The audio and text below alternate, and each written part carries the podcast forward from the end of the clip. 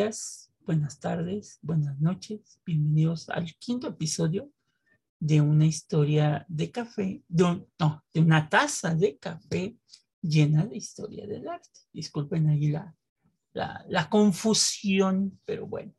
Lo importante es que es café y arte. Lo importante es que es café y arte, exactamente. Aparte el título es lo de menos. Realmente lo que nos interesa es que vamos a hablar de una obra que se llama Los símbolos de la obra de arte las obras de arte. Y en este caso vamos a hablar del matrimonio Arnold Fini del pintor Jan van Eyck, que es una de las obras muy conocidísimas que se pueden encontrar. Alguna vez algún alumno me dijo que lo que veía en esa pintura era que este, era eh, Putin de hombre casándose con Putin de mujer, ¿no? Entonces, este, porque se, se, parecen muchísimo, ¿no? Pero bueno. Sí. Este, pero en general, pues esta obra pues, es muy conocida. Ya saben que en las redes sociales que, que tenemos de AlexGo40 y vamos a subir las imágenes para que ustedes ahí las vayan, este, las vayan siguiendo mientras se toman su café, mientras escuchan el episodio van viendo las imágenes y los detalles de los que vamos a hablar. Ese es el objetivo también un poco de estos episodios. Pero bueno, como todos saben, toda obra de arte tiene mensajes, que no es otra cosa que aquello que su creador intenta transmitir y con ella todo aquel que lo, lo admire. Pero en algunas ocasiones estas intenciones llegan tan lejos que cada pequeño elemento de una composición tiene un significado oculto, ¿no? Como en algún momento quisieron hacerle a, este, al código da Vinci, que, tenía mensajes ocultos y estas cosas. Ah, es que el arte es algo así, pero no, no hay muertos involucrados. No, aquí no hay muertos involucrados, al contrario, ¿no? Entonces, un buen ejemplo es la obra El matrimonio Arnolfini, que fue realizado en un estilo gótico flamenco y que actualmente se encuentra en la National Gallery, este, que es un retrato repleto de detalles en el que ni un solo objeto está ahí por, por casualidad, ¿no? Entonces, según lo que estamos viendo, Gina lo más seguro es que esté viendo ya este, las imágenes, este, como les digo, ¿quiénes son estos personajes que aparecen? Bueno, esta es una pareja histórica eh, que es muy familiar para todos, pero que muy poco sabemos quién es Giovanni de Nicolao Arnolfini y Constanza Trenta. Bueno, Giovanni era un rico comerciante proveniente de la Toscana italiana. Eh, fue comerciante de la seda, que logró amasar una notable fortuna en la ciudad de Brujas en el siglo XV. Jan van Eyck es un pintor holandés, entonces, este, que precisamente él vende muchas pinturas a la Casa Real Española, por eso este cuadro en algún momento fue parte de la, de la Casa Real Española, este, y ya después ya llegó a la, a la National Gallery. Este, fue en el año de 1434 cuando el maestro Van Eyck realizó este famoso retrato de Arnolfini junto a su esposa Constanza, quien para sorpresa de ustedes, y es el primer lenguaje oculto, había muerto un año antes de que este pintara el cuadro, ¿no? Entonces... Ay Jesús, entonces se le imaginó o tenía una pintura diferente. Por eso algunos dicen que es muy parecido eh, Arnold Fini con, con Constanza, ¿no? Son, son, son muy parecidos, ¿no? Oiga, pero va a sonar muy chismoso, ¿verdad? Pero es que aquí parece que ella está embarazada, entonces se murió ah, estando ah, embarazada. Ah, pues espérate, porque todavía ah, no, no chismosa todavía, ok. No seas tan, tan chismosilla, pero bueno.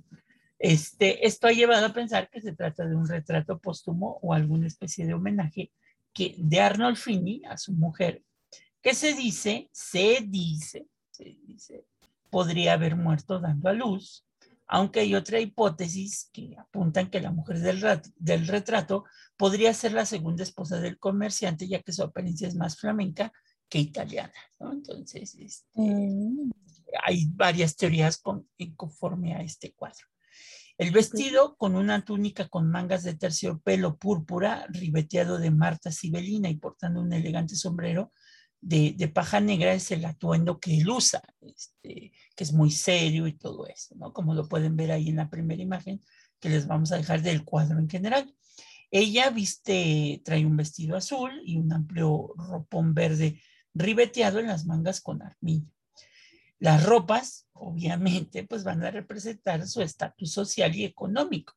Van lujosamente ataviados y no es la ropa con la que estarían pues cómodamente en su casa. es una ropa, digamos que de gala, ¿no? La, ah, es la ropa de domingo. Exactamente, no es, no es, la pijama del domingo. Este, de esta forma, la representación verista del interior de la alcoba no cuadra del todo. De ahí que se busque una posible explicación, ¿no? Porque estamos dentro de una alcoba. Nos está retratando una alcoba el pintor este, Van Eyck, ¿no? Vámonos a las manos.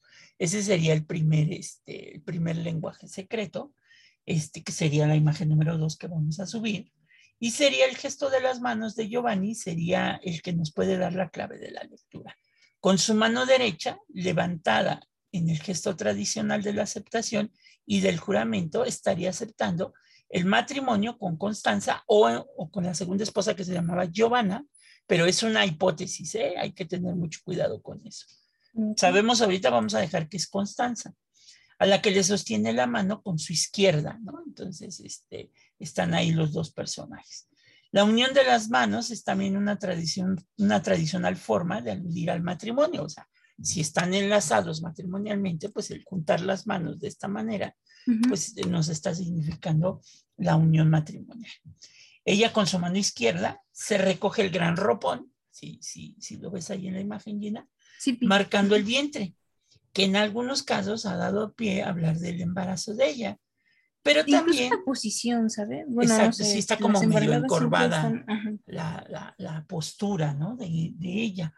Pero también hay algunos que dicen que ahí viene el lenguaje secreto, que seguramente es una alusión a la procreación propia del sacramento del matrimonio para tener descendencia, ¿no? Este, el que tuviera así como que el vientre abultado, es como una insinuación de que este matrimonio en algún momento pues va a tener una descendencia, ¿no? Bueno, puede ser también, ¿verdad? Pues sí, pudiera ser. Hay dos teorías, una que dice que sí está embarazada, otra que murió dando, dando eh, en el parto, y la tercera que, que, es esta, la que estamos mencionando. El acto del matrimonio se está desarrollando en una alcoba, este es el otro lenguaje estamos dentro de la alcoba nupcial, no estamos en, la alcoba de, estamos dentro de la alcoba nupcial. No, no, no, son chismosos todos. sí, ¿eh? todos bien chismosos somos. Donde tiene un gran protagonismo una enorme cama con sus ropas todas en color rojo, la misma disposición y forma que en las tradicionales anunciaciones que se hacen en la escuela flamenca del siglo XV. Entonces, aquí hay una alusión divina, ¿no? a este, a, la anunciación de la Virgen María. Por eso de ahí surgió mucho la teoría de que posiblemente sí estaba embarazada. Pero también el color de, la, de, las, de las cobijas, de la, de la cama, ropa de cama? Son, son en color rojo, que es la pasión, ¿no? Que también es, es, es, es un ejemplo claro allí de esta denotación que estamos haciendo. En el banco, cubierto de un gran paño rojo, al fondo de la estancia se pueden ver que en los brazos hay, hay tallas en madera de dos figuras, un león y un monstruo, en alusiones también a, las alusión, a, los, a los vicios y las virtudes. Se dice que, por ejemplo, la gargolita está en forma de dragón, eh, no, perdón, la gargolita en forma de monstruo, porque no se identifica este, como tal el, el, monstruo, que sería la imagen número 3 que vamos a subir. Se dice que es, era para espantar el mal, el mal agüero de que no pudieran tener descendencia. Entonces, que, que las personas ricas de esta época ponían ese tipo de, elementos para mantener la descendencia este, familiar, ¿no? Ah, mire, yo pensé igual eso de virtud y, y ¿cómo se llama? Ay, no es efecto. Ah, lo dijo. Ah, el contrario de virtud. La virtud, la, la, la virtud y el vicio. El vicio, yo pensé que justo era para enarbolar eso y como parece una silla, parece más bien un trono, yo dije, bueno, quizás por su posición social la tenía, ¿no? Recordando que en cualquier punto, pues, una virtud puede también traer un defecto, ¿no? Y si, y si se fijan, por ejemplo, también hay otro gran detalle que en la, en la cama, en, en la parte final, en la esquina hay una pequeña talla que representa a Santa Margarita y el dragón es una imagen de Santa Margarita y el dragón, que es la santa protectora de los partos, en alusión, de nueva cuenta, a la concepción de descendencia por parte del matrimonio.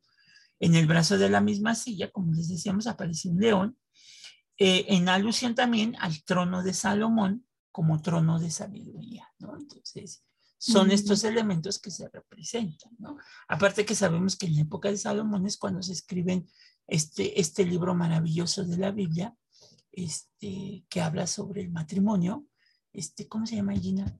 El libro este que está dentro de la Biblia.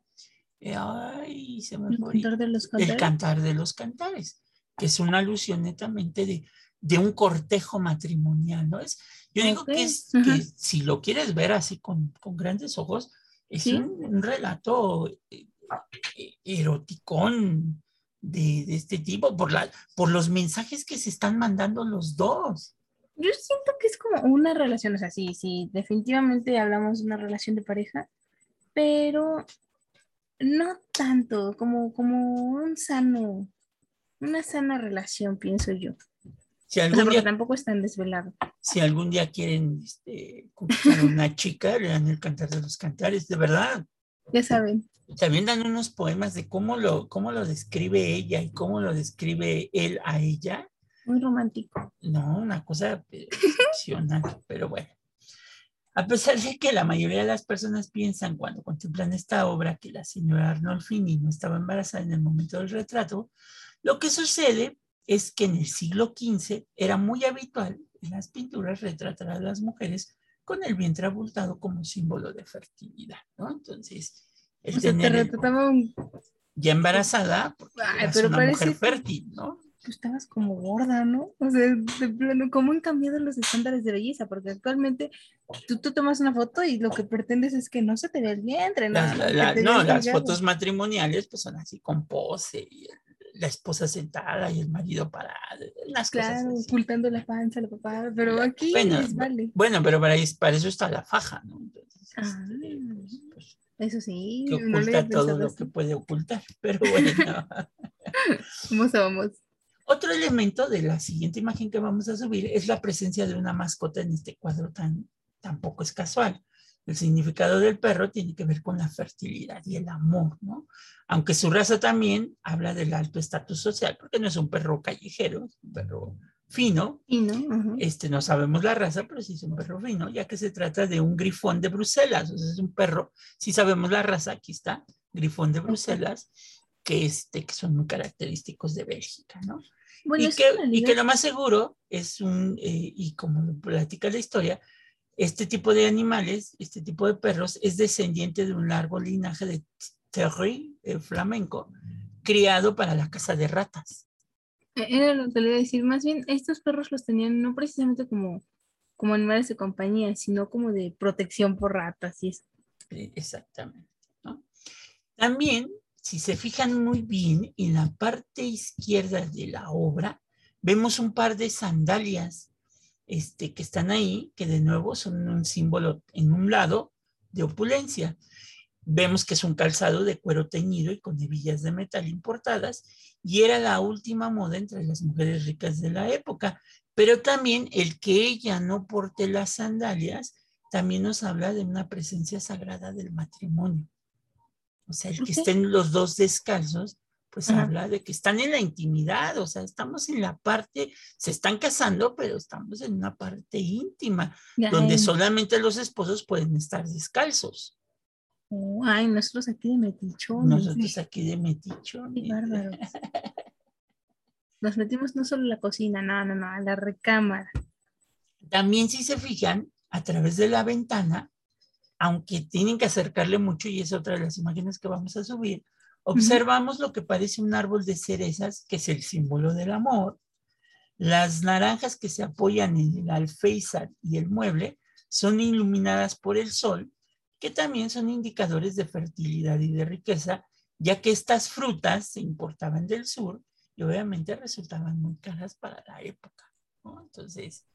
Como que Europa siempre ha tenido eso. Bueno, Europa y Asia, que las frutas son como súper caras y o sea, no es que aquí sean muy baratas, pero a comparación de, de los precios de allá, pues aquí siempre son, aquí en América, más baratos. Exactamente. Otra imagen que vamos a subirles es la de la lámpara. Hay una lámpara que está al centro y que curiosamente, si se fijan, hay una vela nada más. Hay una vela, este, lo que una vela prendida, lo que significa la presencia sagrada de Cristo en el enlace, ¿no? Por eso nada más hay una vela. Dios lo aprueba. Sí, exactamente. y ahí se ve muy claramente, ¿no? Este, también se menciona que el color verde del vestido significa fertilidad y el rojo la pasión, que ya lo habíamos comentado. Pero realmente los símbolos que más trascendencia han tenido son el gran espejo que está al fondo de la, de la pintura, el gran espejo convexo con la firma del pintor, o sea, de Van Eyck. El espejo, si ustedes se, sobre todo les recomiendo, yo se las voy a subir, pero les recomiendo que busquen las imágenes estas de Google Art, este, que ya ven que las suben a gran, este, en gran formato. En gran calidad. Le avientan todo el zoom y van a ver que el espejo tiene en, en su marco las 10 escenas de la pasión de Cristo que reafirman la simbología religiosa, lo que se conoce como el speculum sin mácula de las letanías marianas, así como las cuentas de cristal del rosario que, cuelgan junto a él. Entonces, vean los detalles para hacer en un pequeño espejito, porque nosotros ya en, el Zoom lo vemos enorme, pero para hacerlo así en, pequeñito, para la, para la pintura, pues imagínense, retratar imágenes de la pasión de Cristo, pues pues te habla del gran talento del artista, ¿no? Incluso le da, le da el brillo, el efecto como si de verdad fuera un espejo, o sea, que lo pudieras tocar. Sí, y otro dato que es muy interesante es que el espejo además permite ver eh, lo que queda fuera del cuadro. O sea, vemos dentro del espejo dos personajes asomados a la puerta de la alcoba y que pueden entenderse como los testigos necesarios para cualquier matrimonio. Ay, cierto, otros chismosos que ahí nos podríamos identificar con ellos, ¿no? Como si nosotros estuviéramos reflejándonos en ese, en ese, en ese espejo, ¿no? Claro. Y además está padre porque da justo la parte de atrás, o sea, muestra la parte de la alcoba que no se ve en la pintura, pero con la profundidad necesaria. ¡Qué talento! Y aquí viene la manera en que cómo firmaban los pintores anteriormente. Si ustedes algún día han ido algún cine o algún este, alguna, han visto en alguna pared una leyenda que dice, aquí estuvo fulanito de tal, aquí estuve yo, pues así firmaban, no se espanten, porque así firmaban los pintores anteriormente. Eh, porque en la pared vamos a ver la firma del pintor que ha escrito elocuentemente Johannes de Foot Ik, que quiere decir Jan van Eyck estaba allí. O sea, él estuvo allí.